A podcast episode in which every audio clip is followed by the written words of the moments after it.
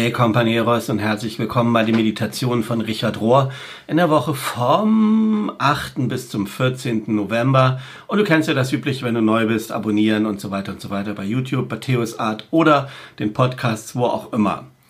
Die Meditationen in dieser Woche sind überschrieben mit dem Titel Die verändernde Kraft der Liebe oder die transformierende Kraft der Liebe. Und der erste Abschnitt lautet Ein Gebot zu lieben. Geliebte, lasst uns einander lieben, denn die Liebe ist aus Gott. Und jeder und jede, die liebt, der liebt, stammt von Gott und erkennt Gott. Wer nicht liebt, hat Gott nicht erkannt, denn Gott ist Liebe. Das ist ein Zitat aus 1. Johannes 4, Vers 7 bis 8. Und dann kommt gleich noch eins. Dies ist mein Gebot. Liebt einander, wie ich euch geliebt habe. Niemand hat größere Liebe als die, sein Leben hinzugeben für seine Freunde. Ihr seid meine Freunde, wenn ihr tut, was ich euch befohlen habe. Und dies ist mein Befehl an euch. Liebt einander. Von Jesus in Johannes Evangelium 15, Vers 12 bis 14 und 17. Mit diesen beiden Bibelstellen sind die Meditationen überschrieben. Und Richard sagt, Liebe ist vielleicht das Letzte, an was wir erinnert werden wollen in diesen Tagen nach der Wahl im den USA. Und gerade weil unser Widerstand gegenüber der Liebe so groß ist, ist das der Grund, warum wir darüber reden müssen. Wer immer liebt, ist aus Gott geboren und kennt Gott oder weiß Gott. To know God kann man so mit beiden übersetzen. Unglücklicherweise denken viele Christinnen aber, wenn ich die Bibel lese, bin ich von Gott geboren. Oder wenn ich zur Kirche gehe, dann kenne ich Gott. Oder wenn ich den Geboten, den zehn Geboten gehorche, dann kenne ich Gott. Aber der Schreiber des ersten Johannesbriefes, den wir eben gehört haben, sagt es ganz einfach, dass es um das Lieben selbst geht. Und beachte, dass die Umkehrung genauso wahr ist. Wer immer ohne Liebe ist, weiß nichts von Gott. Wer immer ohne Liebe ist, weiß nichts von Gott, denn Gott ist Liebe. Im Johannesevangelium bringt Jesus das dann zu einer ganz logischen Schlussfolgerung. Er sagt nicht, es gibt keine größere Liebe als Gott zu lieben. Die Gottesliebe ist nicht das Höchste. Stattdessen sagt er, es gibt keine größere Liebe, als sein eigenes Leben niederzulegen für seine Freunde. Das muss man sich vielleicht nochmal als Christ und Christin ganz deutlich anhören. Es gibt keine größere Liebe. Die Liebe zu Gott ist nicht größer als die Liebe ähm, sein eigenes Leben für seine Freunde niederzulegen. Und Richard dann wieder. Der Anfang und das Ende von allem ist Liebe. Nur wenn wir innerhalb dieses Mysteriums, dieses Geheimnisses, in diesem Austausch von Liebe sind, kennen wir Gott. Und wenn wir außerhalb dieses Geheimnisses sind, können wir Gott gar nicht kennen. Wenn die meisten von uns das Wort Gebot hören, denken sie wahrscheinlich an die zehn Gebote, also die christlichen Leute unter uns. Aber das ist gar nicht das, worauf Jesus hier abzielt. Er spricht von einem neuen Gebot und überbietet oder über, ähm, überholt damit die zehn Gebote der hebräischen Bibel und fasst sie zusammen. Und er sagt, dies ist mein Gebot, liebt einander.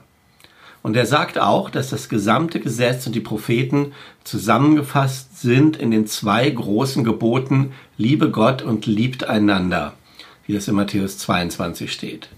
Aber wer von uns kann schon sagen, dass er so vollständig liebt? Wir sind alle Anfänger, wir alle starten jeden Tag neu in tiefer Abhängigkeit, in tiefer Verbundenheit mit der Gnade, mit der Güte und mit dem Mitgefühl Gottes.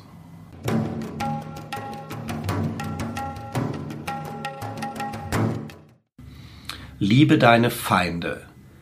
Ihr habt gehört, dass gesagt war, du sollst deinen Nachbarn lieben und deinen Feind hassen. Aber ich sage euch, liebt eure Feinde und betet für die, die euch verfolgen, so dass ihr Kinder seid eures Vaters im Himmel. Bibelstelle aus Matthäus 5, Vers 43 bis 45. In den Vereinigten Staaten gibt es wahrscheinlich wenig öffentliche Personen, die klarer und kraftvoller über dieses Thema gesprochen haben, die, was Jesus lehrt über die Feindesliebe, als Martin Luther King. Und für ihn war das nicht irgendeine abstrakte theologische Frage, sondern etwas, mit dem er jeden Tag zu tun hatte. Etwas, was ihn wirklich etwas gekostet hat. Er hat das praktiziert im Gebet und durch gewaltfreie Aktionen. Und die folgenden Passagen sind Auszüge aus einer Predigt von Martin Luther King, die überschrieben ist mit Liebet eure Feinde. Und dort heißt es, wenn ich von Liebe spreche, spreche ich nicht über irgendeine Art von sentimentaler und schwacher Antwort. Ich spreche von einer Kraft, wie all die großen Religionen sie als höchste Kraft ansehen. Das vereinende Prinzip des Lebens. Liebe ist irgendwie der Schlüssel, der die Tür aufschließt, die zur ultimativen Realität führt. Vermutlich ist keine Mahnung oder Anweisung von Jesus schwieriger zu erfüllen als das Gebot, die Feinde zu lieben. Und dieses Gebot fordert uns heute, also in den 60er Jahren, als Martin Luther King das gesagt hat, fordert uns heute, und es gilt wahrscheinlich für uns heute genauso, mit einer neuen Dringlichkeit. Viele Unruhen und Umstürze erinnern uns daran, dass die moderne Menschheit auf einem Pfad entlang wandert namens Hass auf einer Reise, die uns zur Zerstörung bringen wird. Weit davon entfernt, der weltfremde Einlass eines utopischen Träumers zu sein, ist das Gebot, seine Feinde zu lieben, eine absolute Notwendigkeit für unser Überleben. Das Gebot, seine Feinde zu lieben, ist eine absolute Notwendigkeit für unser Überleben. Liebe ist der Schlüssel zur Lösung der Probleme dieser Welt. Wenn Jesus uns bittet, unsere Feinde zu lieben, dann spricht er weder von Eros, also von romantischer Liebe, noch spricht er von Philia, also der Liebe unter Freunden, unter Gleichgesinnten. Er spricht von Agape, und das meint verstehende und kreative Liebe, ein erlösender, guter Wille für alle Menschen. Nur wenn wir diesem Weg folgen und mit dieser Art von Liebe antworten, werden wir fähig, Kinder unseres Vaters im Himmel zu sein. Martin Luther King.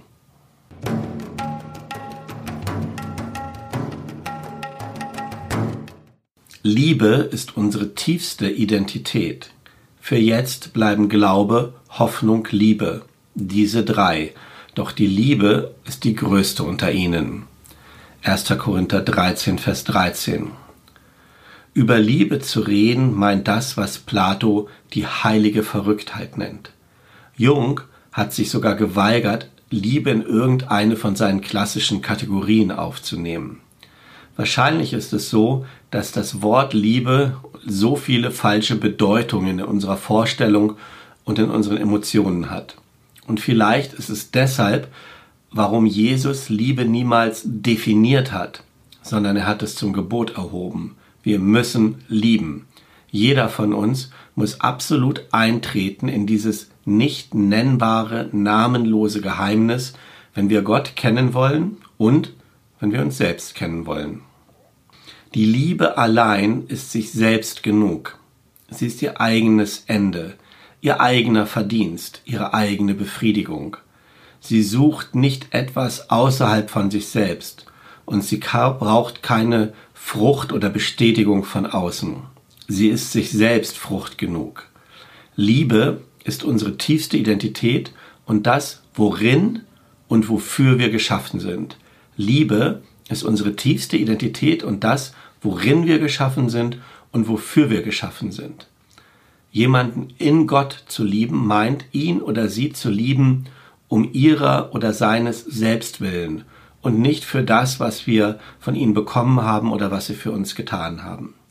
Nur ein transformiertes oder verändertes Bewusstsein sieht die andere Person als ein anderes Selbst, als jemand, der auch durch Christus geliebt ist und nicht einfach ein Objekt ist, das von uns getrennt ist und dem wir uns dann großzügig zutun, zuwenden oder einen Gefallen tun. Wenn wir aus dieser Wahrheit der Liebe herausleben, anstatt aus der Lüge und den menschlichen Emotionen der Angst, dann werden wir schlussendlich beginnen zu leben. Liebe hat immer etwas damit zu tun, die Furcht, die Angst loszulassen. Dieser Glaube, diese Liebe, dieses heilige Mysterium, von dem wir nur einen kleinen Teil darstellen, kann nur erweckt werden und aufgenommen werden durch das stille Staunen im Gebet. Diejenigen, die kontemplativ schauen, anschauen, wer sie selbst sind in Gottes ekstatischer Liebe oder angesichts Gottes ekstatischer Liebe, das sind diejenigen, die werden transformiert oder verändert in dem Maße, wie sie schauen und hören und finden und teilen. Wir wissen Gott, indem wir Gott lieben.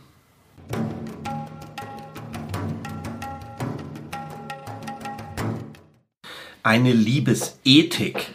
Aufgrund meines Backgrounds ist meine Sprache über Liebe oft biblisch, theologisch, psychologisch und personal.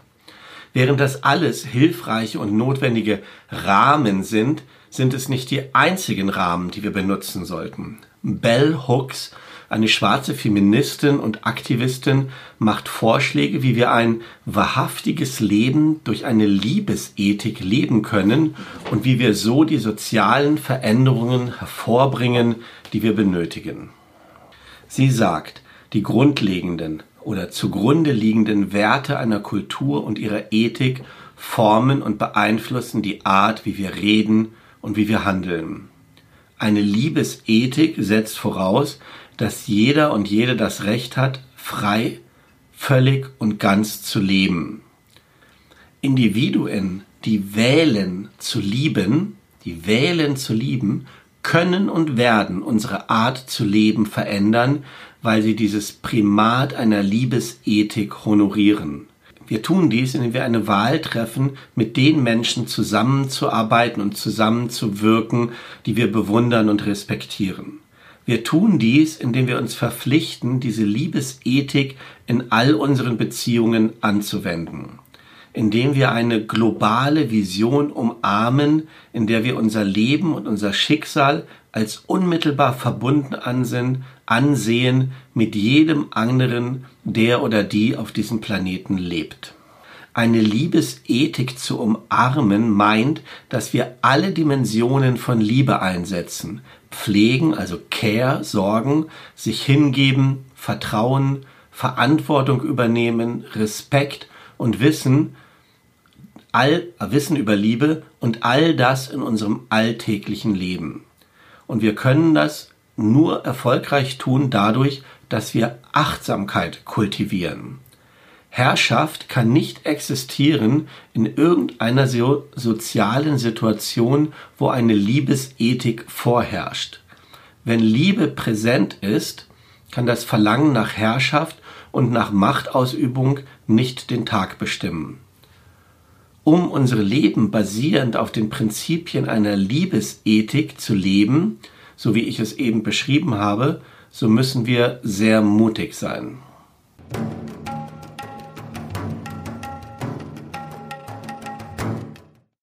Revolutionäre Liebe. Ist dies die Dunkelheit des Grabes oder die der Gebärmutter? Ich weiß es nicht. Alles, was ich weiß, ist, dass der einzige Weg, wie wir da durchkommen, darin besteht, dass wir uns an die Arbeit machen. Zitat von Valerie Kauer. Richard, in diesem großen Schwellenraum, in dem wir uns heute weltweit befinden, ist es die Aktivistin, die SIG-Aktivistin, Bürgerrechtsanwältin und Autorin Valerie Kauer, die glaubt, dass eine revolutionäre Liebe der Ruf unserer Zeit ist. Ich denke, ihr werdet ihre Einsichten ziemlich herausfordernd finden. Sie sagt, wenn du zusammenzuckst, wenn Leute sagen, dass Liebe die Antwort ist, so Liebe ist die Antwort auf alles, mir geht's genauso. Das Problem liegt aber nicht an der Liebe, sondern an der Art und Weise, wie wir darüber reden. Wir reden meistens über die Liebe als eine Flut von Emotionen. Aber Gefühle allein sind zu fragil, zu fluid, um politische Aktionen hervorzubringen. Soziale Reformatoren und Reformatorinnen durch die ganze Geschichte haben komplett gewaltfreie Bewegungen verankert, in Liebe als eine Art Ethik.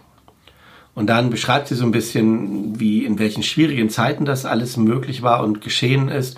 Und dann aber auch die Aussage, dass das nicht nur diese Zeiten betrifft, sondern auch die ruhigeren Abschnitte unseres täglichen Lebens. Und sie sagt, hier ist mein Angebot.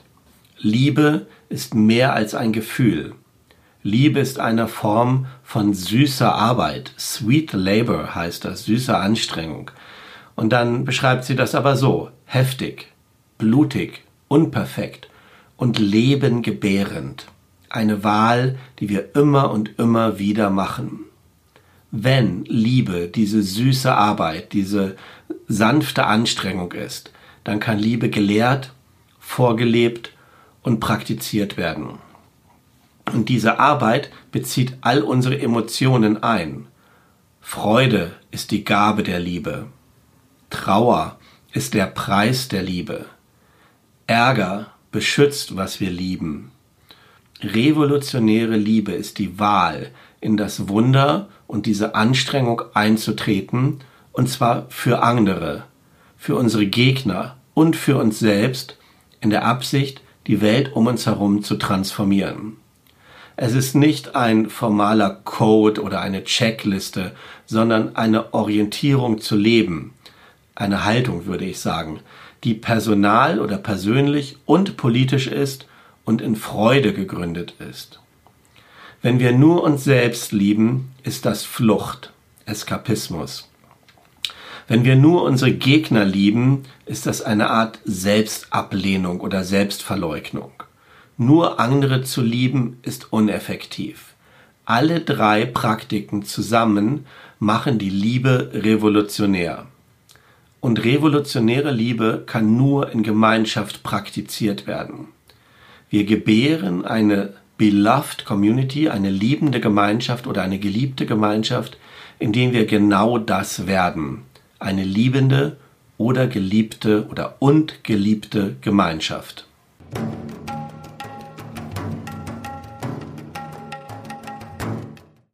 Gott, Liebhaber, Liebhaberin des Lebens. Liebe ist, was du bist. Wenn du nicht gemäß der Liebe lebst, bist du außerhalb des Seins. Du bist nicht real. Wenn du liebst, handelst du gemäß deines tiefsten Seins, deiner tiefsten Wahrheit. Du handelst gemäß deiner eigenen Würde. Dieses als Zitat von Richard Rohr vorangestellt. Und Richard sagt dann, wenn ich all meine Jahre des Lehrens zusammenfasse, kann ich ehrlich sagen, dass die am meisten kraftvolle, am meisten benötigste, am meisten essentielle Lehre immer über die Liebe geht. Liebe ist unsere Grundlage und ist unser Ziel. Sie ist, wo wir herkommen und wo wir hingehen. Meine Hoffnung, wann immer ich spreche oder schreibe, so wie jetzt hier auch, ist, dass ich helfen kann, die Hindernisse zu beseitigen, um eine grundlegende Liebe zu empfangen. Zu empfangen, zuzulassen, zu vertrauen und Teil davon zu sein. Gottes Liebe ist hineingepflanzt in jeden von uns als der Heilige Geist oder die Heilige Geistkraft, als derjenige, von dem Jesus sagt, dass er oder sie uns alles lehren und uns an alles erinnern wird, was er Jesus gesagt hat. Liebe ist, was du bist. Alles, was ich, Richard, tun kann, ist dich daran zu erinnern, an das, was du bereits in deinem tiefsten Inneren, in deinem wahren Selbst weißt und dich einladen, verbunden mit dieser Quelle zu leben. Wir alle müssen die Illusion des Getrenntseins, der Separation überwinden. Das ist die primäre Aufgabe von Religion, zu vermitteln, dass es nicht um Wert geht, sondern darum, dass wir vereint sind. Also nicht um Würde oder richtig sein, sondern um Einheit. Um Menschen wieder zu verbinden mit ihrer ursprünglichen Identität, die verborgen ist mit Christus in Gott. Und Richard lädt uns ein, miteinander zu beten. Mögen wir zusammen beten. Gott, Liebhaber, Liebhaberin des Lebens, dieses Lebens. Gott, Liebhaber, Liebhaberin unserer Seelen, unserer Körper, und von allem, was existiert. Es ist deine Liebe, die alles am Leben erhält. Mögen wir in dieser Liebe leben. Mögen wir niemals an dieser Liebe zweifeln. Mögen wir wissen, dass wir geliebt sind, dass wir geschaffen sind für Liebe, dass wir ein Abbild von dir sind, dass du dich selbst in uns liebst und dass wir deshalb absolut liebenswert sind. Mögen wir niemals zweifeln an diesem tiefen und bedingungslosen und perfekten Gutsein. Wir sind, weil du bist.